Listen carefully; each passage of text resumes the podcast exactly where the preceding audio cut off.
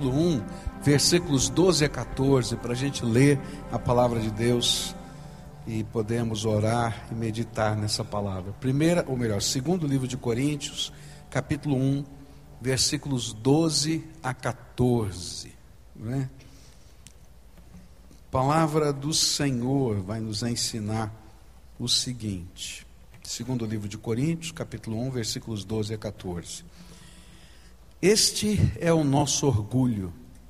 A nossa consciência dá testemunho de que nos temos conduzido no mundo, especialmente em nosso relacionamento com vocês, com santidade e sinceridade provenientes de Deus não de acordo com a sabedoria do mundo, mas de acordo com a graça de, de, com a graça de Deus. Pois nada lhes escrevemos que vocês não sejam capazes de ler ou entender. E espero que, assim como vocês nos entenderam em parte, venham a entender plenamente que podem orgulhar-se de nós, e assim como nós nos orgulharemos de vocês no dia do Senhor Jesus. Pai querido, nesta hora, abre não somente a nossa mente, mas abre também o nosso coração, para que a tua palavra possa fazer diferença na nossa vida. Que o Senhor se revele aqui entre nós e aplique a tua mensagem às nossas vidas. É aquilo que eu oro em nome de Jesus. Amém. Você pode sentar-se, querido. Nesse pequeno parágrafo que a gente começou a estudar hoje pela manhã, nós vamos aprender Paulo, vamos aprender que Paulo está falando a respeito de, daquele orgulho gostoso que a gente pode sentir, eu posso até dizer de santo orgulho, quando a gente passa por alguns testes e é aprovado por eles. Então, se alguém passou no vestibular, vai sentir uma alegria, não é? E a gente vai dizer até um orgulho, não é, de ter passado no vestibular. E é um orgulho bom, não é? Não é um orgulho mau. A gente vai olhar para alguém que, que ganhou uma medalha olímpica, e com certeza, não é? Ele vai sentir uma alegria, um orgulho bom, não é? daquilo que está tá acontecendo, e a gente, se for um cristão, vai olhar para cima e vai dizer: Olha, obrigado, Senhor, porque tudo é para a tua glória, tudo que acontece na nossa vida é para a glória do Senhor. E Paulo está falando a respeito disso. Queria lembrar também que a semana passada a gente começou a estudar essa carta e eu falei do contexto da carta, que Paulo estava sendo acusado, estava sendo perseguido por um grupo de judeus cristãos que vieram de Jerusalém e vinham perseguindo Paulo em várias localidades e tinham chegado à igreja de Corinto e vinham falando muitas coisas a respeito de Paulo. E a segunda epístola aos Coríntios, na verdade, é a defesa dele às acusações que estavam sendo feitas a Paulo. E Paulo vai dizer assim: Olha, eu tenho um orgulho, conversando com vocês, porque eu passei em alguns testes diante de Deus. Por isso eu posso conversar com vocês o que eu vou falar nessa carta e posso falar com autoridade. E a gente olhou o primeiro teste hoje de manhã, que é o teste da consciência. E nesse teste Paulo vai falar que a nossa consciência examina a nossa vida. Eu falei um pouquinho do papel da consciência, que é criação de Deus, não é? E Deus é que inventou esse negócio e colocou dentro da nossa alma para a gente aprender a refletir a vida e enxergar os valores, e que a gente pode cauterizar a consciência, como também a gente pode aprender com a nossa consciência se a gente alimentá-la com a verdade da palavra de Deus. Mas nessa noite eu quero falar sobre um segundo teste, que se encontra no versículo 12. E eu vou chamar de o teste das fontes. Diz assim a Bíblia: Este é o nosso orgulho, a nossa consciência dá testemunho de que nos temos conduzido no mundo, especialmente em nosso relacionamento com vocês, com santidade e sinceridade, provenientes de Deus, não de acordo com a sabedoria do mundo, mas de acordo com a graça de Deus. O segundo teste que precisamos passar e que teremos de passar nessa vida, quer você queira ou não, esses testes vão acontecer conosco, é o teste das fontes, de onde procedem as nossas decisões e ações na nossa vida. Se você estiver escrevendo um trabalho científico lá, um mestrado, um doutorado, você vai ter um, um orientador e vai ter uma banca, não é? E esses, orienta esses orientadores e bancos têm vários, várias tarefas, e uma delas é analisar as suas fontes. Se as suas fontes são primárias, se são secundárias, se são terciárias, se as suas fontes são relevantes, se os dados que você levantou, eles são plausíveis, se a tua estatística bate ou não bate, porque senão tudo que você escreveu ali é perda de tempo. Se você não tiver boas fontes, o resultado do teu trabalho não será bom. E é disso que Paulo está falando. Ele está dizendo assim: olha, todos nós vamos ter que passar no teste das fontes. E esse teste fala de duas fontes que nós utilizamos para definir a vida. Aquilo que Paulo chama de sabedoria do mundo e aquilo que Paulo também chama de graça de Deus. E ele está aqui mexendo, não é? Nessa questão, qual é a fonte de onde você tira os valores da sua vida? A sabedoria desse mundo, o senso comum, as opiniões, as filosofias ou aquilo que veio da fonte eterna que é o Deus vivo. Essa semana eu estava meditando para mim mesmo, não é? é? No primeiro livro de Samuel, e descobri que Samuel não passou no teste das fontes. A palavra de Deus diz que Samuel tinha, melhor, que Saul não tinha passado no teste das fontes. É, ele havia, como primeiro rei de Israel, recebido uma ordem de Deus de que na primeira grande batalha que ele ia travar contra os filisteus, que eram os inimigos é, mais próximos de Israel, que ele permanecesse no lugar em que ele estava, até que o sacerdote chamado Samuel e profeta chegasse para oficiar um culto antes da batalha contra os filisteus. E a fonte era a ordem de Deus. Olha, Saul, você tem uma batalha, tá? A batalha vai ser difícil, mas antes de você ir para a guerra, você aguarda aí que Samuel vai chegar, vocês vão celebrar um culto, não é? Vão buscar a minha face e eu vou abençoar vocês nessa batalha. Bem, o que aconteceu é que as coisas ficaram difíceis. Sempre que uma porta se abre, aparecem gigantes, pode ter certeza. E não foi diferente com Saul. Saul conseguiu reunir um exército de 3 mil homens. Dois mil estavam do lado do rei e mil tinham ido para a frente de batalha avançada. E o que aconteceu é que os mil que estavam na frente de batalha avançada estavam aguardando o reforço das tropas do rei. E o rei tinha recebido essa ordem: permaneçam aqui até Samuel chegar, fazer o culto, eu vou abençoar vocês e vocês vão. Agora se coloca nessa posição, na posição do rei. Ele recebe notícias que todos os mil soldados que estavam na frente de batalha eles estavam enfrentando um exército muito maior. A Bíblia não diz exatamente quantas pessoas tinham, só diz que nos carros de guerra, lembra aquelas bigas antigas, não é? Eles tinham seis mil condutores, eram dois por biga, então tinham três mil bigas, fora toda a infantaria. Então, com certeza, tinha mais de dez mil pessoas. E lá na frente de batalha tinha mil.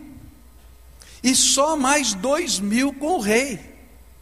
E os mil, quando olharam aquele monte lá no exército, olha, cada um se enfiou num buraco, literalmente. A Bíblia diz que eles se esconderam nas cavernas, cavaram buraco, se esconderam, a ponto de virar piada. E o povo dizer: Ó, oh, o povo de Israel agora sim tocou, ficou lá no meio dos buracos e assim por diante.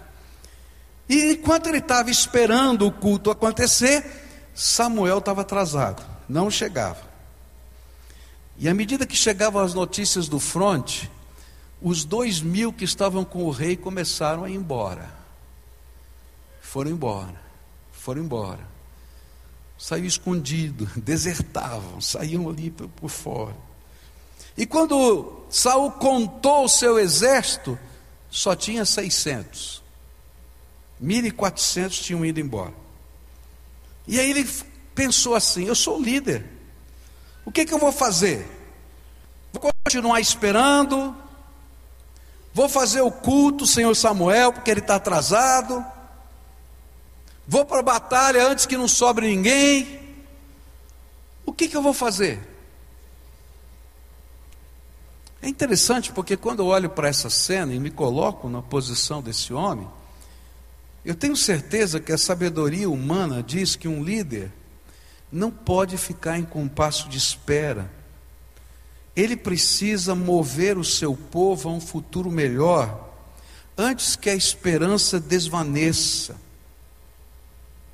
Mas a graça nos ensina que a vitória é do Senhor e que fé e obediência sempre precisam andar juntos. Você pode imaginar o dilema de Saul? Agora vamos falar baixinho aqui. Tá? Não conta para ninguém não, mas ó, o que é que você faria se estivesse no lugar de Saul? Para para pensar. Não é fácil passar no teste das fontes, assim como não é fácil passar no teste da consciência. Por quê? Porque o teste das fontes envolve a minha fé diante de uma realidade concreta que eu estou vivendo. E toda vez que você tiver que colocar a sua fé em prática diante de uma realidade concreta, desafiante, pode ter certeza que você está passando pelo teste das fontes. Sabe o que que Saul fez? Saul tentou fazer as duas coisas ao mesmo tempo. E é interessante porque eu acho que Saul fez o que a maioria de nós faríamos. Ele tentou conciliar aquilo que era a fonte da graça com a fonte da sabedoria humana, mas não funciona assim no reino de Deus. Não dá para a gente fazer uma misturança toda. E ele disse assim: Olha, Samuel está tá atrasado, nós precisamos da bênção de Deus, porque com mil soldados espalhados, os 600 que ficaram, contra quase 10 mil, nós já perdemos a batalha. Então eu vou fazer o seguinte: eu vou fazer o culto. Mas Deus tinha falado para ele que não era ele que devia fazer o culto. Que quem devia fazer o culto era o profeta que viria trazer a bênção de Deus para ele. E ele faz o culto. E quando ele está se preparando para ir para a guerra, Samuel chega. E aí, como profeta de Deus, ele diz assim: Saul, o que você fez? O que você fez? E olha só o veredito de Deus que o profeta vai colocar diante do rei. 1 Samuel 13, versículos 13 e 14. Disse Samuel: Você agiu como tolo, desobedecendo ao mandamento que o Senhor, o seu Deus, lhe deu. Lhe deu. Se você tivesse obedecido, ele teria estabelecido para sempre o seu reinado sobre Israel. Mas agora, o seu reinado não permanecerá o Senhor procurou um homem segundo o seu coração e o designou líder de seu povo, pois você não obedeceu ao mandamento do Senhor. Sabe, toda vez que a nossa fonte não é a graça de Deus, a sabedoria de Deus, o mandato divino na nossa vida, nós somos desqualificados. É interessante que esse rei, ele vai reinar por mais de 40 anos. Mas a dinastia de Saul acabou. E Deus vai escolher um menino que não é perfeito, que tem muitos defeitos, mas que tinha uma qualidade. A qualidade era ser segundo o coração de Deus. E sabe, esse menino aprendeu a lição de nunca sair para uma batalha sem antes consultar o Senhor e perguntar qual é a tua vontade para a minha vida. De onde vêm as nossas fontes? O teste que a gente vai enfrentar é sabedoria do mundo versus a graça de Deus. E eu quero dizer para você que esse é um dos grandes, se não o maior fator de desafio na vida de qualquer ser humano, mas especialmente na vida de um líder. Porque há uma expectativa das pessoas que nos pressiona. Há compêndios e compêndios a darem a você o melhor caminho a seguir, mas às vezes a ordem de Deus não concorda com os compêndios. E ainda que seja escrita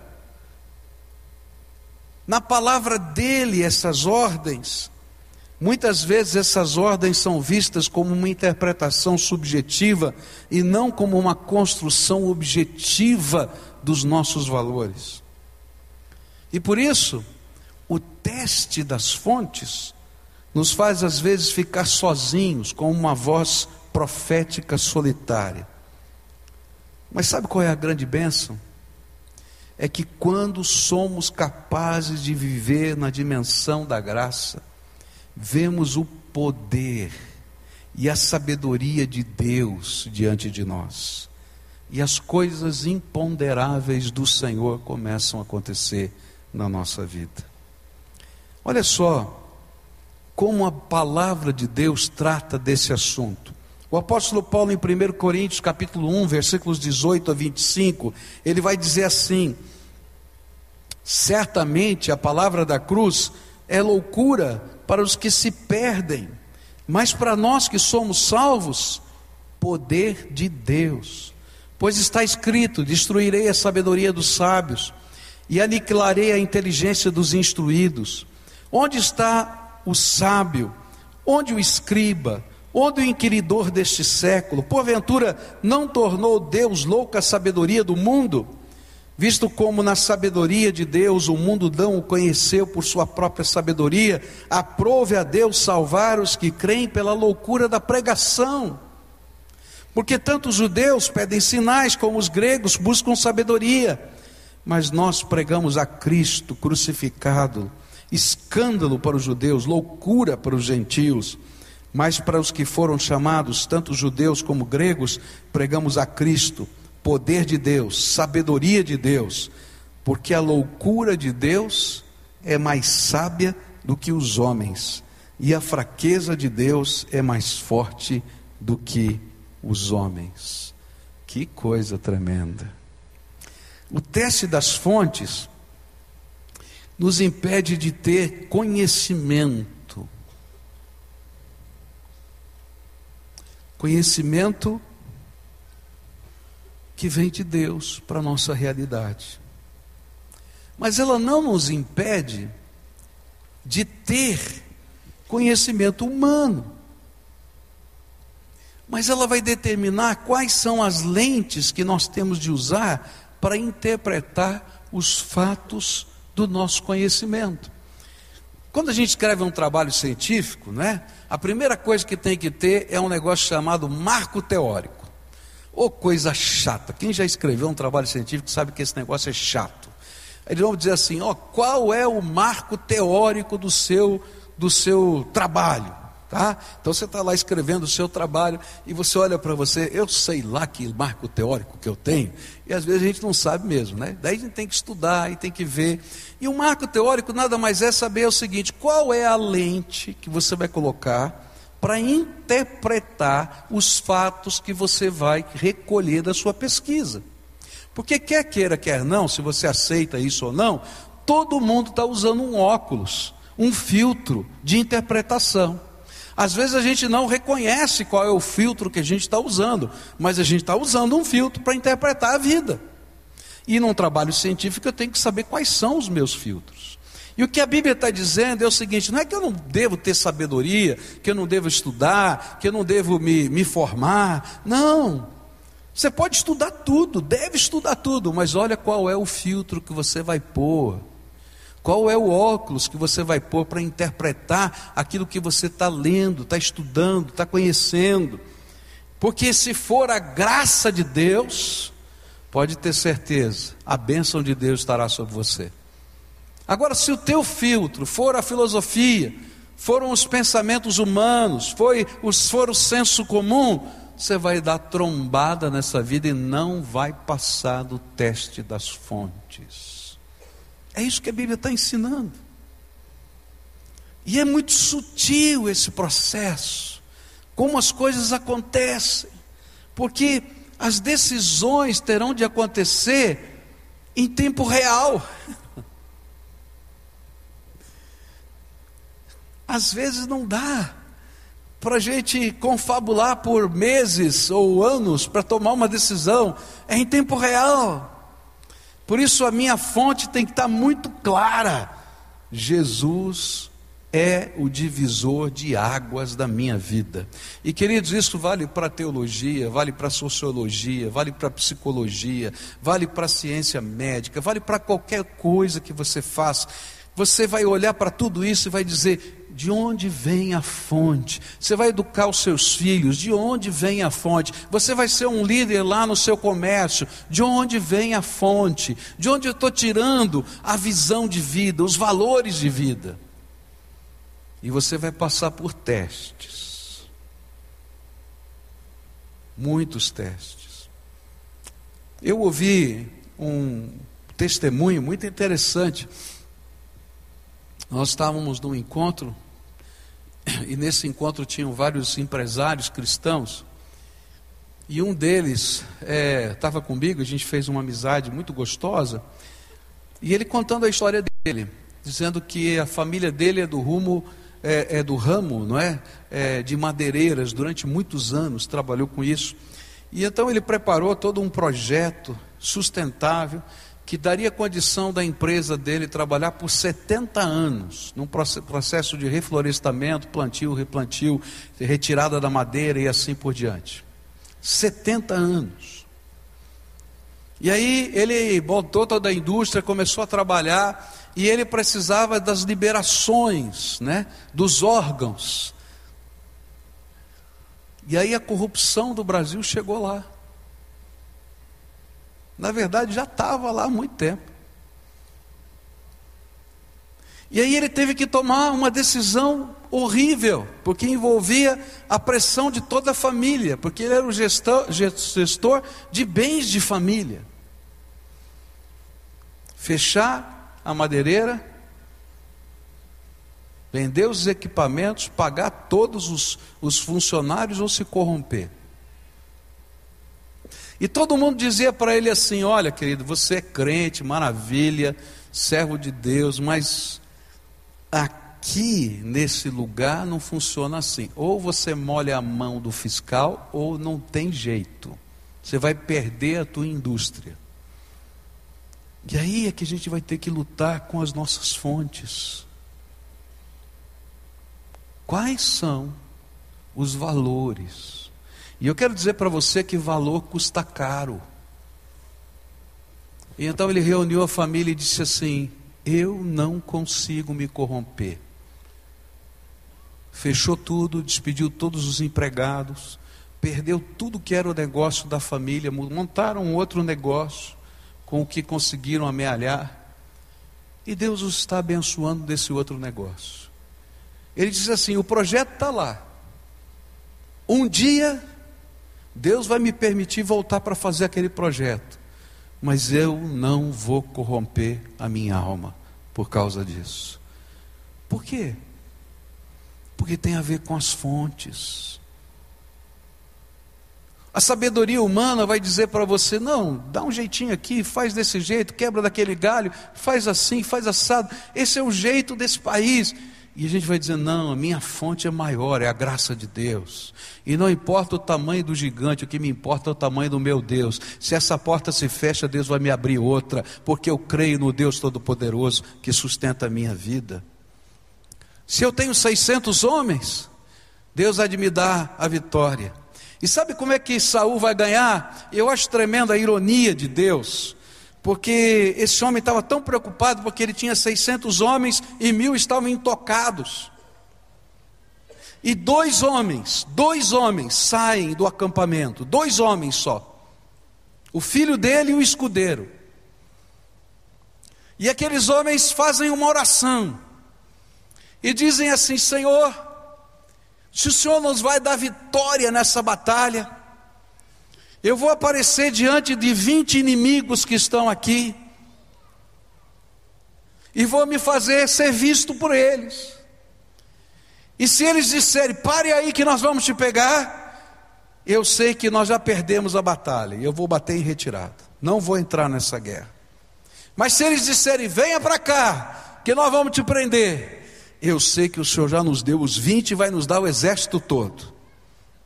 E aí o escudeiro disse para ele assim: O que você fizer, eu vou fazer junto.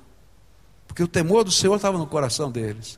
E aí, quando eles apareceram, eles começaram a dizer: Ah, saíram das tocas. Ah, saíram dos buracos. Vem aqui, pode vir. Aí um olhou para o outro e falou: Esse é o sinal de Deus. E os primeiros 20 foram derrotados. E começou a se espalhar um boato no meio do exército um soldado de Israel é capaz de derrotar 20.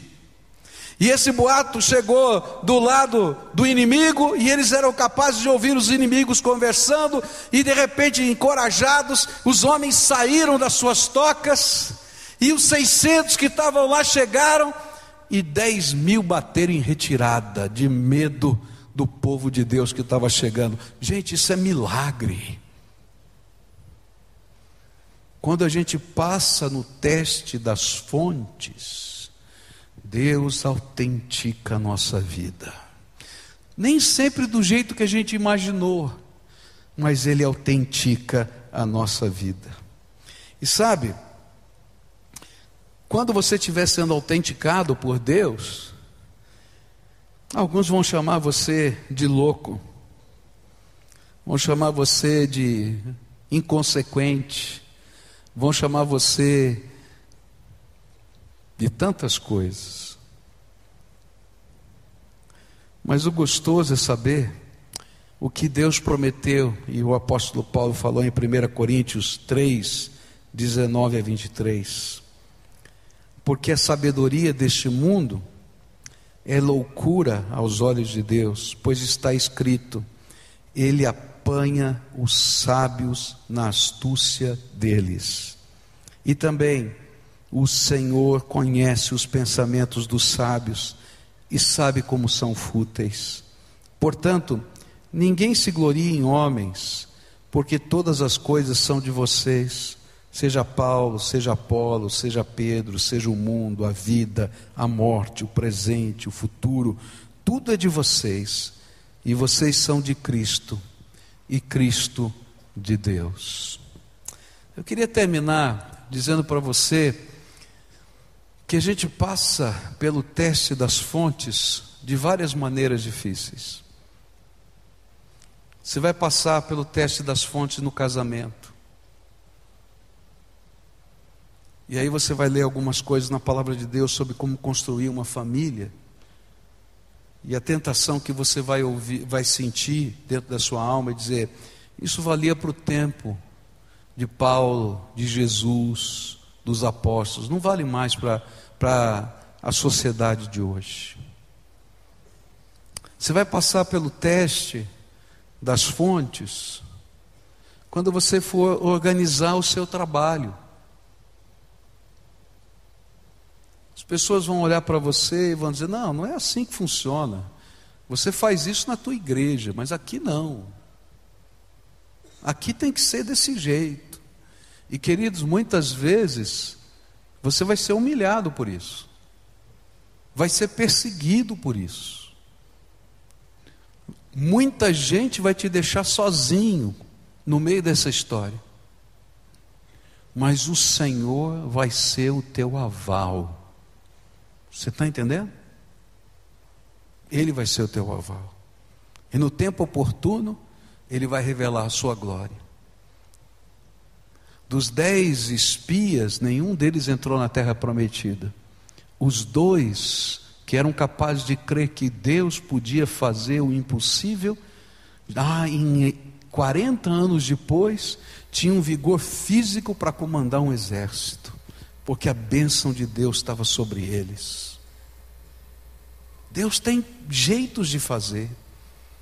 Eu não vou dizer para você que vai ser imediatamente, eu conheço muita gente que vai passar por lutas incríveis, mas no tempo oportuno, Deus vai revelar a autenticidade daquela fonte que estava sobre a vida daquela pessoa. E Deus quer fazer isso na tua vida. Como é que você está lidando com o teste das fontes na tua vida? Hoje pela manhã a gente falou sobre o teste da consciência. Consciência fala conosco. Mas o teste das fontes é mais sutil. Porque a gente imagina que a gente tem conhecimento e sabedoria porque leu o livro tal, porque aprendeu em tal lugar. E eu tenho visto muita gente se perdendo na fé por causa de filosofias que não valem nada. Que nunca vão poder derrubar a maior de todas as fontes, o Deus Todo-Poderoso. Eu gosto de ler e leio tudo, mas eu não deixo de colocar o meu óculos. Eu vou reter o que é bom mas eu vou expurgar aquilo que vai contra a fonte da palavra de Deus. Porque o meu marco teórico tem nome: Jesus Cristo, Senhor da minha vida. E eu vim aqui desafiar você hoje a colocar um marco teórico sobre você. Que Jesus seja o marco teórico, que a palavra de Deus seja o marco teórico, que você viva a sua vida à luz da verdade de Deus e que a fonte que vem da graça divina esteja fortalecendo o teu caminhar, o teu viver, cada dia. E eu vou te dizer: nós vamos passar por lutas e tribulações, algumas muito difíceis, não vai ser fácil, mas a graça de Deus vai se revelar na sua vida, como tem se revelado também na minha vida. E eu posso dizer com toda sinceridade da minha alma, já passei por grandes lutas de fontes. Tenho que dizer para você que algumas vezes falhei. Tenho que dizer para você que algumas vezes falhei. E às vezes que falhei, chorava como criança na presença de Deus, porque eu sabia que tinha falhado. Porque tinha tomado uma decisão, pressionado no momento que não era a melhor. Mas eu aprendi a lição. E eu quero dizer para você que de toda a minha alma, eu quero ouvir e viver a única fonte que eu sei que é verdade absoluta palavra de Deus para a minha vida. E quero desafiar você a viver nessa batalha das fontes que a gente enfrenta todo dia, um teste, todo dia. Você sai de casa, tem um teste. Que você viva vitorioso, colocando Jesus como Senhor da sua vida. Eu queria terminar orando com você, como a gente sempre faz em todos os cultos, a gente ora para encerrar. E eu queria orar com você nessa noite. Há pessoas aqui que o inimigo tem trabalhado na mente. E hoje Deus me mandou falar com você. Quem sabe você entrou na faculdade, quem sabe você está começando seus estudos acadêmicos, você está vendo tanta coisa, tanta gente falar tanta coisa para você, e tantas dúvidas estão vindo na sua mente. Pode examinar todas essas coisas, mas coloca o óculos da graça de Deus, e que ninguém tire de você aquilo que Jesus já plantou no teu coração. A crítica de Paulo nessa carta foi: como é que vocês estão permitindo que essas pessoas, com todas essas ideias, tirem de você a essência do Evangelho, que um dia foi plantado pelo Espírito Santo na tua vida? Toma cuidado. E quem sabe hoje seja o dia de dizer: Senhor, eu quero entregar esse óculos. A maioria das nossas faculdades públicas aqui no Paraná tem um óculos do marxismo. Você vai receber o óculos do marxismo quando você entrar na tua escola. E você vai ter que olhar a vida através do óculos do marxismo. Olhe a vida com os óculos de Jesus. Você vai ver que coisa tremenda. Às vezes, talvez você esteja vivendo no, no campo prático da vida, não é no campo acadêmico. E aí, a luta das fontes está acontecendo no jeitão de viver. É assim que namora nos dias de hoje, ou não namora. É assim que a gente faz negócio ou não faz negócio. É assim que a gente educa um filho hoje, não é mais como era antigamente. Realmente não é como antigamente, mas valores não mudam. E hoje talvez o Espírito Santo tá, esteja dizendo para você: você está reprovado no teste das fontes. E se você estiver sentindo isso no seu coração, hoje é dia de restauração, de chorar na presença de Deus como um dia chorei, e fazer um pacto com o Senhor, de dizer: de hoje em diante não tiro mais esse óculos, seja o que for, porque eu não quero ser desqualificado na presença do Deus vivo. Porque o teste das fontes é avaliado por Deus e por mais ninguém. Não adianta nada eu ser aprovado pela multidão que me aplaude e ser reprovado por aquele que é eterno, que me chamou para passar a vida eterna com Ele. Então hoje eu queria orar com você. Se o Espírito Santo de Deus está falando com você, como a gente sempre faz, em todos os cultos, eu quero convidar você a quem o Espírito Santo está falando e dizer: vamos mudar de óculos? Vamos mudar de óculos? Vamos ser radical com as coisas de Deus na nossa vida? Perguntaram para Luther King, não é? O senhor não acha que o senhor é um radical? E ele respondeu assim: Não importa se eu sou radical ou não sou radical, o que mais importa é saber no que todos nós somos radicais. E sabe no que eu quero ser radical? Eu quero ser radical em Jesus Cristo. Quero ser dele, só dele, para a glória dele. Se o Espírito Santo te falou e você está precisando fazer esse acerto, então ouça a voz do Espírito. Eu vou te convidar para sair do teu lugar. E outra vez o senso comum vai falar com você.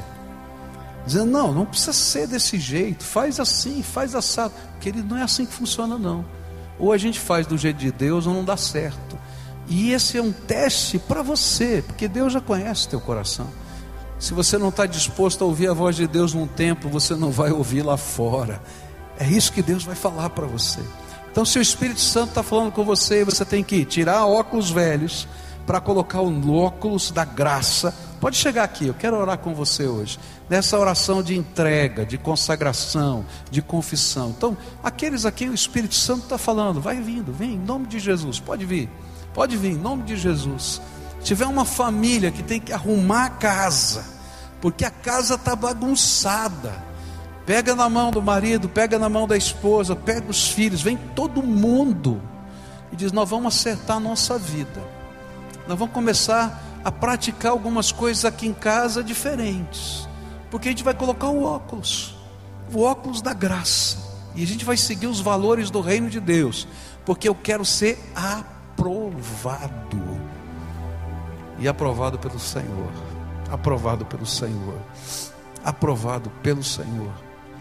não tem aprovação mais preciosa do que essa, a aprovação do Senhor sobre as nossas vidas. Se você está lá em cima na galeria, desce aqui, a gente vai esperar você. É tempo de a gente se apresentar diante do Senhor.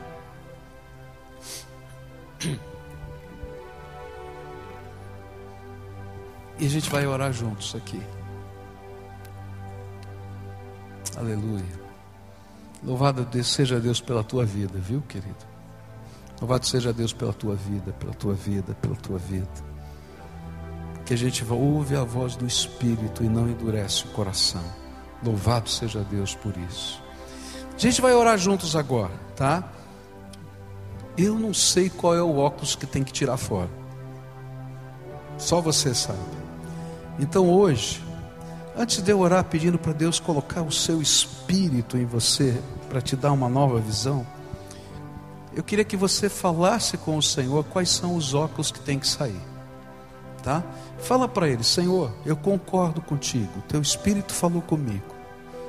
E eu percebo em mim isso, isso, isso, essa linha de valores, essa maneira de enxergar a vida, de tomar decisões que não agrada ao Senhor. E eu não tenho sido aprovado. Pode falar isso. Porque se você está aqui é porque o Espírito Santo testificou no teu coração isso. Eu não tenho sido aprovado. Mas eu quero ser aprovado. Então me ajuda agora a colocar a graça e a sabedoria do céu como cerne das decisões da minha vida. Amém. Agora quero orar por você. Senhor Jesus, eu quero te agradecer por esses irmãos e irmãs que estão aqui, teus filhos amados. E quero te pedir uma coisa muito especial. Tua palavra nos diz que o Senhor não nos deixaria sozinhos, que o Senhor mandaria o teu Espírito Santo, o Consolador, aquele que anda do lado da gente, que o Espírito Santo nos ensinaria todas as coisas, e que o Espírito Santo nos faria lembrar de tudo quanto o Senhor já falou. E eu quero te pedir que nessa hora, o Senhor abra as janelas dos céus, e não apenas limpe, lave, mas o Senhor coloque o selo do teu Espírito Santo.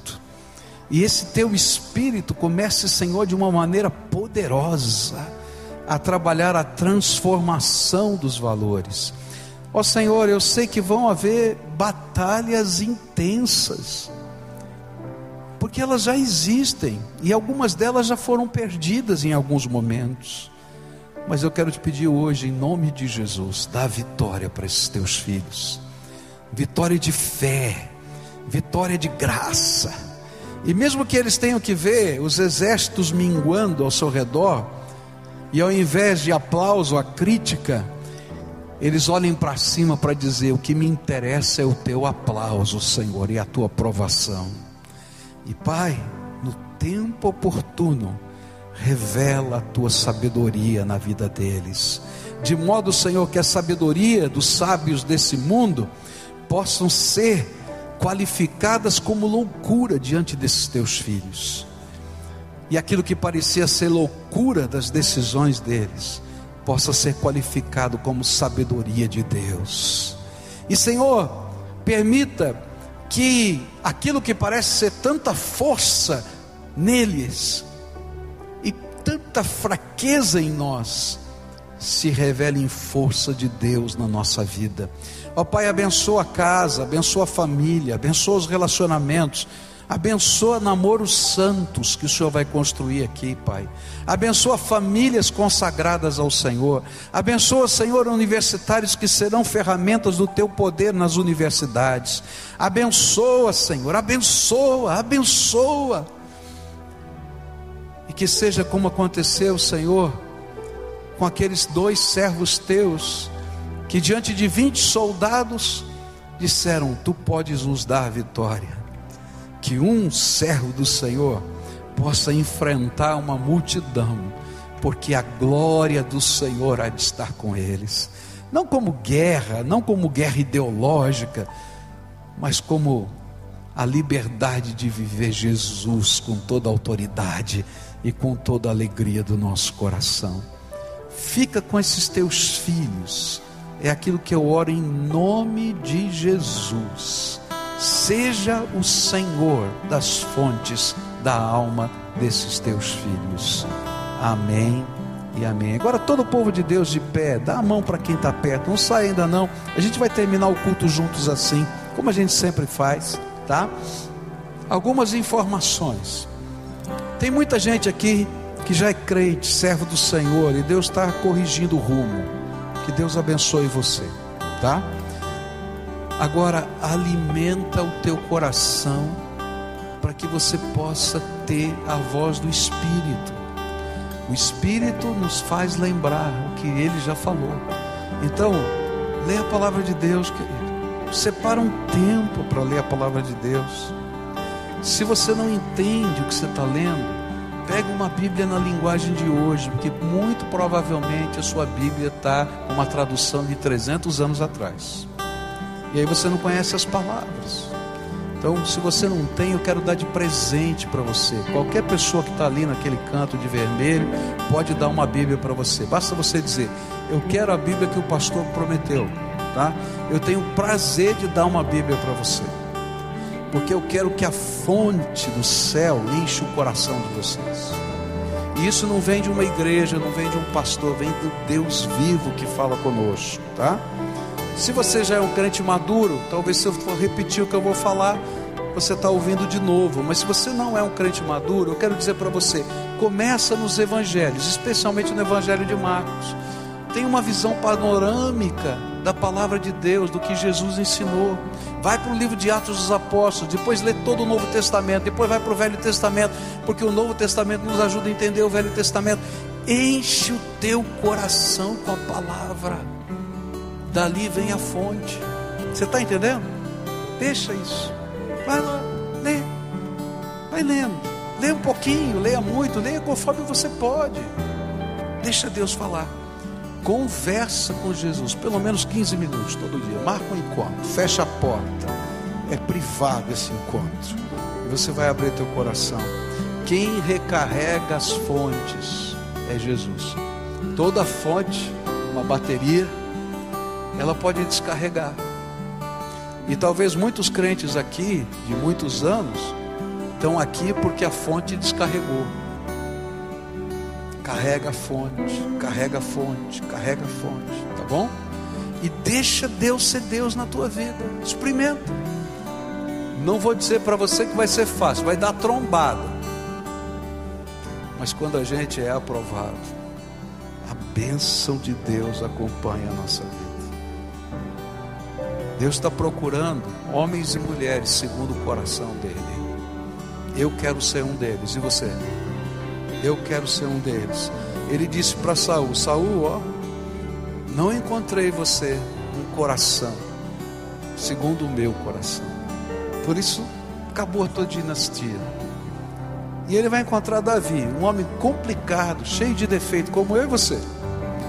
Mas que ele tinha uma coisa que Deus apreciava: o desejo de ouvir a voz de Deus. Até quando ele errava, ele tinha coragem de voltar, pedir perdão e se reconciliar com o Senhor. E esse é um coração maleável. Segunda coisa que eu quero dizer para você: se você está começando a tua jornada de fé, tá? eu queria ajudar você. A gente chega às vezes nesse começo da jornada cheio de dúvidas, cheio de perguntas. E às vezes num culto a gente não consegue. Você gostaria, oh, pastor, mas não entendi isso, queria fazer aquilo. Às vezes chegam aí alguns e-mails para mim e eu não consigo responder. Pessoas que têm dúvidas, que eu gostaria de responder, mas eu não consigo. Eu estou com uma, duas, três, duas ou três semanas na minha mesa para responder. Eu estou até com vergonha desse irmão que escreveu per, perguntando uma coisa para mim, mas eu não consegui. Eu peço perdão se ele estiver aqui, né? mas eu vou responder. Mas nem sempre a gente consegue. Por isso a gente quer ajudar você nesse processo. A igreja tem toda uma estrutura para ajudar a gente a crescer. Então, se você quer entrar nessa estrutura, ajudar, ser ajudado nesse crescimento, quando terminar o culto, procura alguém que está lá de vermelhinho, lá, pessoal que está lá, vai dizer, eu queria alguém que me ajudasse. Ou qual é o programa que a igreja tem que pode me ajudar nisso. Não é? Se é adolescente, se é jovem, se é criança, Deus tem algo especial para a tua vida e que vai usar a tua vida para crescimento. E depois, eu vou desafiar você a ajudar outros. Porque no reino de Deus é assim: um dia a gente é ajudado, no dia seguinte a gente está ajudando. É assim que funciona, tá? Então, guarda isso no teu coração, tá bom? E vamos caminhar para a glória de Deus nessa terra.